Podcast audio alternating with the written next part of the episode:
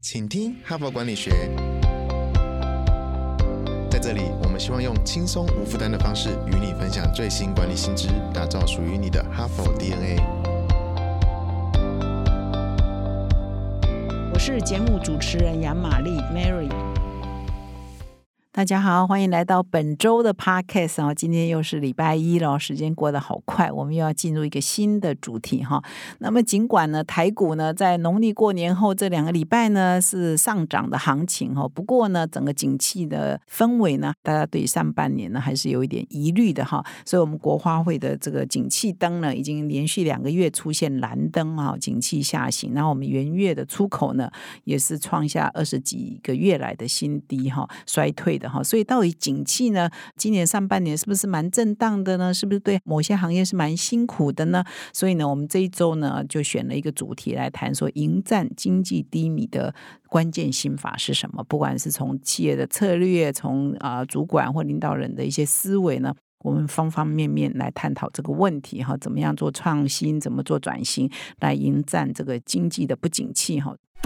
就多妈的哈帕的工商时间，哈佛商学院成功人士必经的五百堂个案修炼，现在台湾就能体验。决策者每天数十到数百资讯不足的决定，HBR 为此导入台湾企业情境沉浸式的个案，提高您的决策胜率。五十个以上跨产业领导者齐聚，强化您的决策思维。第八期领导者学程席位倒数中，早鸟还享七五折优惠哦！现在就到说明栏点击报名，成为成功领导者的一员。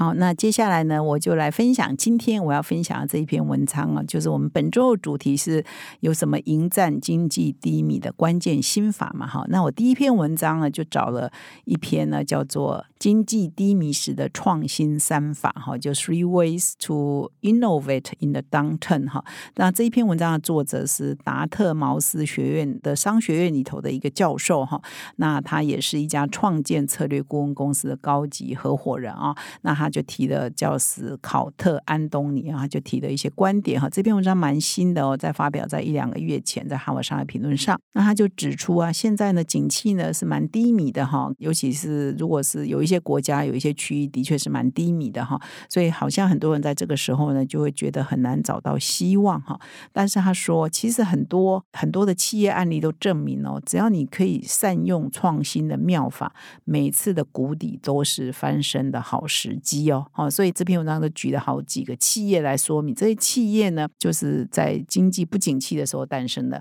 它的诞生呢，也是为了解决啊，就是大家的呃荷包越来越紧这样的困难，因为就是呃经济不景气嘛，哈，所以它的诞生呢，也是为了解决消费者荷包缩紧的问题，哈，或者是有一些企业已经一段时间了，可是因为经济不景气。被迫哈，或者他为了迎战这个不景气，做了一些转型，做了一些创新呢，所以就找到他的一线生机了哈。所以他这边的文章就分析很多很多企业都是在不景气的时候，在景气下行的时候呢，找到创新的方法，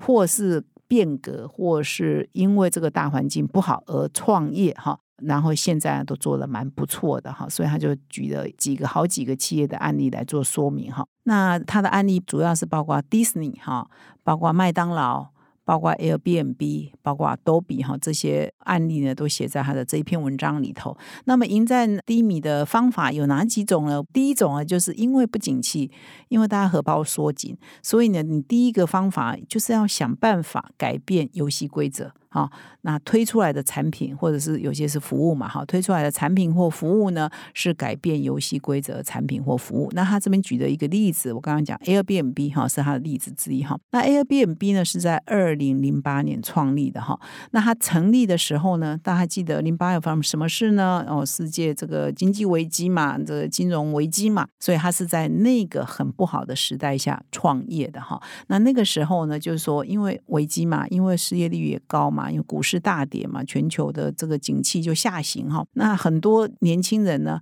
很多人呢，还是尽管是景气不好，尽管是失业率增加，尽管是有很多的问题，大家还是有一个需求，就是旅游的需求嘛哈。大家还是希望可以旅游，可是我怎么样旅游的时候可以这个荷包呢不要大失血哈，可以失血少一点呢哈，所以可以满足说又要旅游的需求，又是景气不好的时候呢，所以呢，当然大环境的因缘具足啊，网络的科。科技也崛起的，行动通信也崛起的，开始有也有一个智慧型手机也崛起的，所以 Airbnb 呢，就是你家的客厅就是别人的旅馆嘛，这个概念哈。所以呢，就是一方面有些要赚一点小营收啊，就有一点收入啊，赚一点零用钱啊；一方面要旅游人要省一点旅费啊，一拍即合，透过这个网络的服务呢，就提供了这个廉价网络住宿的服务哈。哇，就是一个新型的一个住宿的服务嘛，因为以前你要去饭店嘛，现在你可以去别人家的客厅，可能就是你的饭店嘛，哈，所以它是一个啊颠覆了传统的这个游戏规则的一个服务。那它就是在景气很不好的时候提出来的。另外一个就是 Uber 嘛，共享汽车的模式也是一样，我要省我的交通费啊，我们三四个人陌生人哈，就一起共享一台车，可以去上班的地方，可以去要旅游的地方，也可以节省经费。那我是一个车主，我平常车子可能就没用啊，放在那里也是浪费啊，我可以赚一点零用钱来花哈。所以呢，不管是 Airbnb 还是 Uber，都是在景气很差的那个年代，二零零八年左右那个年代创立的哈。所以他说，哎。你要注意哦，不是景气不好你就没有立足之地哦，反而是你的创业好时机。你就是要这个时候怎么样提出一些可以啊满足顾客需求的产品或服务，改变原来的游戏规则，你可能就是赢家哦。那他在这里呢，除了举 Airbnb、Uber 之外，还要举的另外一家例子是 Twitter 哈，曾经参与 Twitter 创办的这个创办人呢叫多西哈，他就也提了一个概念，就是说，如果要创办新的公司或推出新的点子哈，他认为没有比经济萧条或衰退的时候更好的了。好，就是说，因为你要颠覆原来作业规则嘛哈，就大家都是很不好的时候，你有一个颠覆的想法，那不景气的时候就最好的时机啊，就创业最好的时机啊。那他这边又举。举了一个迪士尼的例子哈，迪士尼的创办哦，现在刚好一百年哈。一九二三年，现在二零二三年，哇！所以迪士尼今年是不是一百年哈？那这个 Walter Disney 也说过，就说，哎，当初他会创这个公司呢，这迪士尼这个模式呢，就是那个时候的人很渴望、需要、希望哈，需要快乐哈，所以也是在一个比较低迷的时候呢，呃，这个消费者或市场需要一些创新的东西，可以令人兴奋的东西哈，所以这边就举很多例子，很多现在我们耳熟能详的国际知名的企业都是在时机拜拜啊，喜尊成立的哈，所以不是好时机哦，不是什么东西都因缘具足哈，市场也很好啊，景气也很好的时候才是创新或创业的好时机哦，这是第一点哈，所以我们就是不要自怜自爱了哈，任何时候，其实任何时候，只要你有好点子，只要应付那个时代的需求，都是机会，都是创业的好时机。那当然了，第二点呢，因为现在我们要谈的是此刻呢是通膨嘛哈，又加上很多的景气可能没有以前那。那么好，所以就碰到一个什么问题呢？就大家的荷包都缩水了嘛，哈，就是同样的钱可以买到东西变少了嘛，哈。那这个时候怎么办呢？那就是要提出比较经济实惠的，又是比较简单的产品或服务嘛，来解决消费者的需求。那么麦当劳的成立呢？如果要追溯它的缘起呢，应该是一九四零年哈，是一个理查跟莫里斯啊，这个麦当劳兄弟哈，两兄弟呢，在美国呢创立的叫做 Dick and Mac McDonald 的哈餐厅哈，那它就是今日麦当劳的前身哈，那是一九四零年哈。那么一九四八跟一九四九呢，事实上整个美国的景气呢出现了衰退哈，所以那个时候他们就讲说，哇，消费者荷包都缩水了哈，所以他就给他一个。改革的契机，然后也是理由啦，你不改不行嘛，哈，所以呢，他就关闭了他的店面哦，他就引进了一个快速服务系统，哈，然后安装很多新的设备，哈，三个月后重新开业，从厨房呢备料哈烹煮，一直到服务客户的流程完全改变，哈，所以那个时候他就是透过这样的方式来降低他的成本嘛。他呢不再需要什么哇几十年经验的厨师哈来掌厨，他不太需要大厨了哈，因为他的流程都 SOP 化了嘛哈。像在台湾，我们现在工读生就可以做嘛，他就可以做这个烹煮的过程，简化他整个做菜的流程哈。然后呢，也简化他的商品的下项目嘛，品相也。简化了，所以它可以一遍又一遍非常熟练的复制它生产它同样的食物嘛，而且它所有的品相呢，都让消费者呢可以节省时间吃哈，所以单手一边开车一边可以单手拿着吃哈，这个不鼓励的哈，在现在这个时代哦，还是啊交通安全最重要。不过它就是说可以大量的复制它的食物，那整个的流程都 SOP 化，然后这样第一家店开出来之后呢，它的价位因为你的成本下降了嘛，你的整个服务到这个喷。煮的流程呢也是简化了嘛，所以你的成本也就下降，就变成人人都吃得起你的食物嘛，哈。所以他这边有一个说明，就是他把 Henry Ford 亨利福特的装备线的做法，哈，就汽车是一条装备线 （assembly line） 哈，每一个 SOP 化了哈，用到餐饮业的第一个。范例了哈，所以它引进的是一个叫 Speedy Service System 快速服务系统。所以呢，因为这个变革呢，麦当劳在景气下行、在景气不好的时候的这个变革呢，就变成它的新的。商业模式呢，就开始这个麦当劳这个体系呢，就突飞猛进。一九五三年呢，他开始引进这个特许加盟授权的方式，到处去展店哈，就变成今天哈这个遍布全世界的麦当劳哈。所以我们到国外去旅游呢，啊，就算我们不知道吃什么好，我们至少觉得吃麦当劳哈，我可以期望它的价位大概是多少，我可以期望它的口味大概是怎样，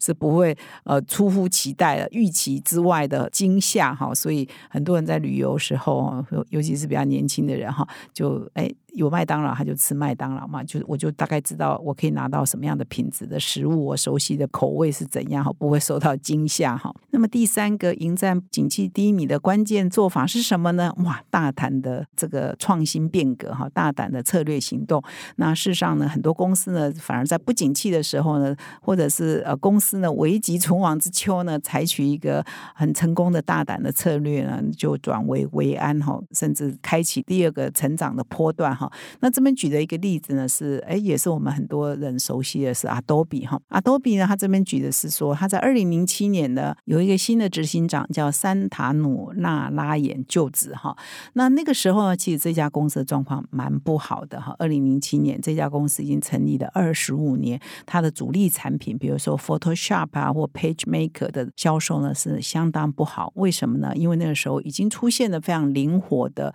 软体服务厂商，他们就是我。我们所熟悉的 SaaS 啊，SaaS 啊，软体及服务这种公司崛起的哈，就取代 Adobe，而且他们可能更有弹性，价位呢可能也更亲民吧哈。所以呢，再加上二零零八又碰到的金融海啸嘛哈，所以呢，这家公司呢蛮危急存亡的哈。所以呢，他们二零零八开始呢，这个新的执行长上任之后呢，就采取了一个大胆的转型策略哦。他们测试了这个 Photoshop 的软体交付模式哈，或许。许呢，他们也可以采取那个时候竞争对手的这种软体及服务的 SaaS 的模式哈，是不是适合他们呢？后来研究过后是适合的哈，所以他们后来呢就改变哈这个生产套装软体，而改用这个 SaaS 的服务模式来服务他们的客户哈。那么二零零九年的时候，Adobe 呢也用十八亿美元收购了一家公司叫 Omniture 哈。那因为那个时候已经景气衰退了嘛，二零零八、二零零九金融海啸全。求经济危机嘛，哈，所以这个收购价格非常漂亮，哈。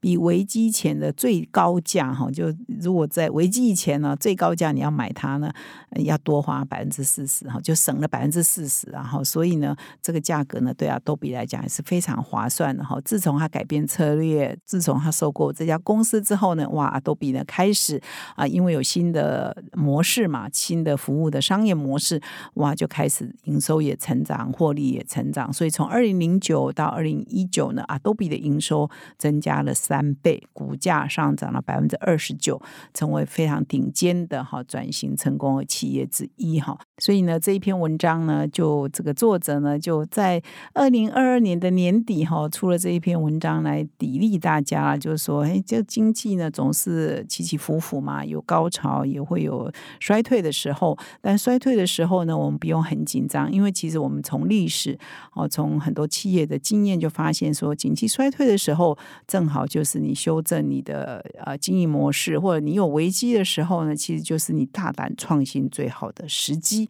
啊。所以呢，我们常常说没有什么明星产业了哈，只有明星公司啊哈。谁可以把这个应应这个环境的变迁做得最好呢？你。就是赢家，不管大环境如何，总是有人呢可以把冷灶烧热哈。那如果你本事不好，就算是你在很对的行业，在别人都蓬勃发展，有可能你也会惨赔哈。所以都是看个人的本事跟企业的经营策略哈。我们这一周呢还会持续哈，未来几天还会持续分享很多迎战啊大环境动荡或大环境低迷的一些关键的心法策略也好，领导的作为也好啊，欢迎各位听众呢继续收听。那我们要迎接一千万喽！如果你有什么点子可以提供给我们，欢迎留言。感谢你的收听，我们明天再相会。